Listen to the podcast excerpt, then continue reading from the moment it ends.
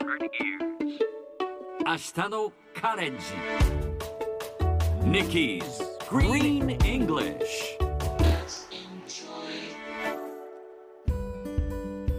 Hi everyone! ここからは地球環境に関する最新のトピックスからすぐに使える英語フレーズを学んでいく Nikki's Green English の時間です。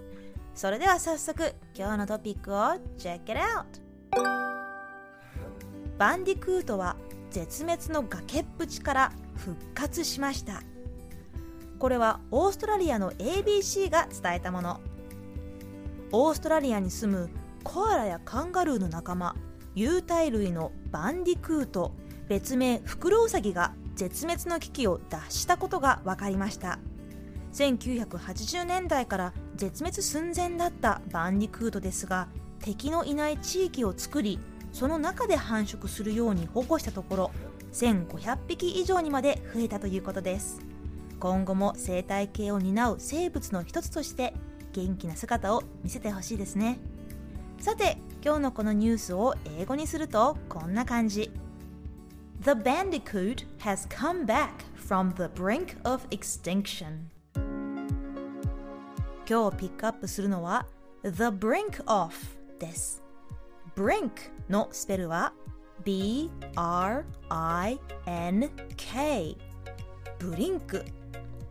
もともとは崖という意味ですが The brink of 何々というと崖っぷち瀬戸際あるいはギリギリという意味になります。例えば多くの生き物が絶滅の崖っぷちに立たされています。Many creatures are on the brink of extinction ところでこの the brink of ギリギリという意味から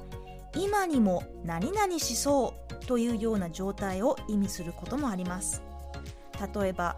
今にも泣き出しそうという時は I'm on the brink of crying それではみんなで言ってみましょう Repeat after Nikki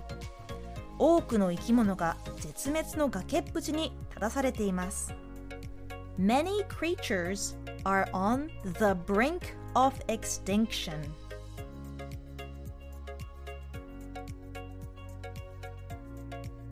Yes, sounds awesome. Let's try again. Many creatures are on the brink of extinction.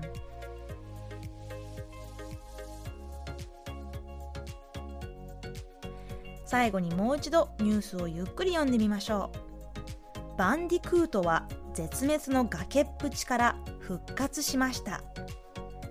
The bandicoot has come back from the brink of extinction